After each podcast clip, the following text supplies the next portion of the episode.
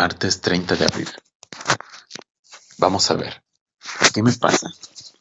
Todo el día estuvo transitando por mi cabeza como si se tratara de un eslogan recurrente en la única frase.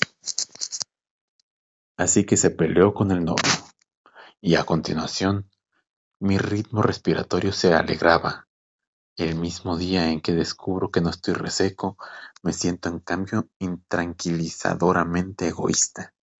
Bueno, creo que, a pesar de todo, eso significa un paso adelante.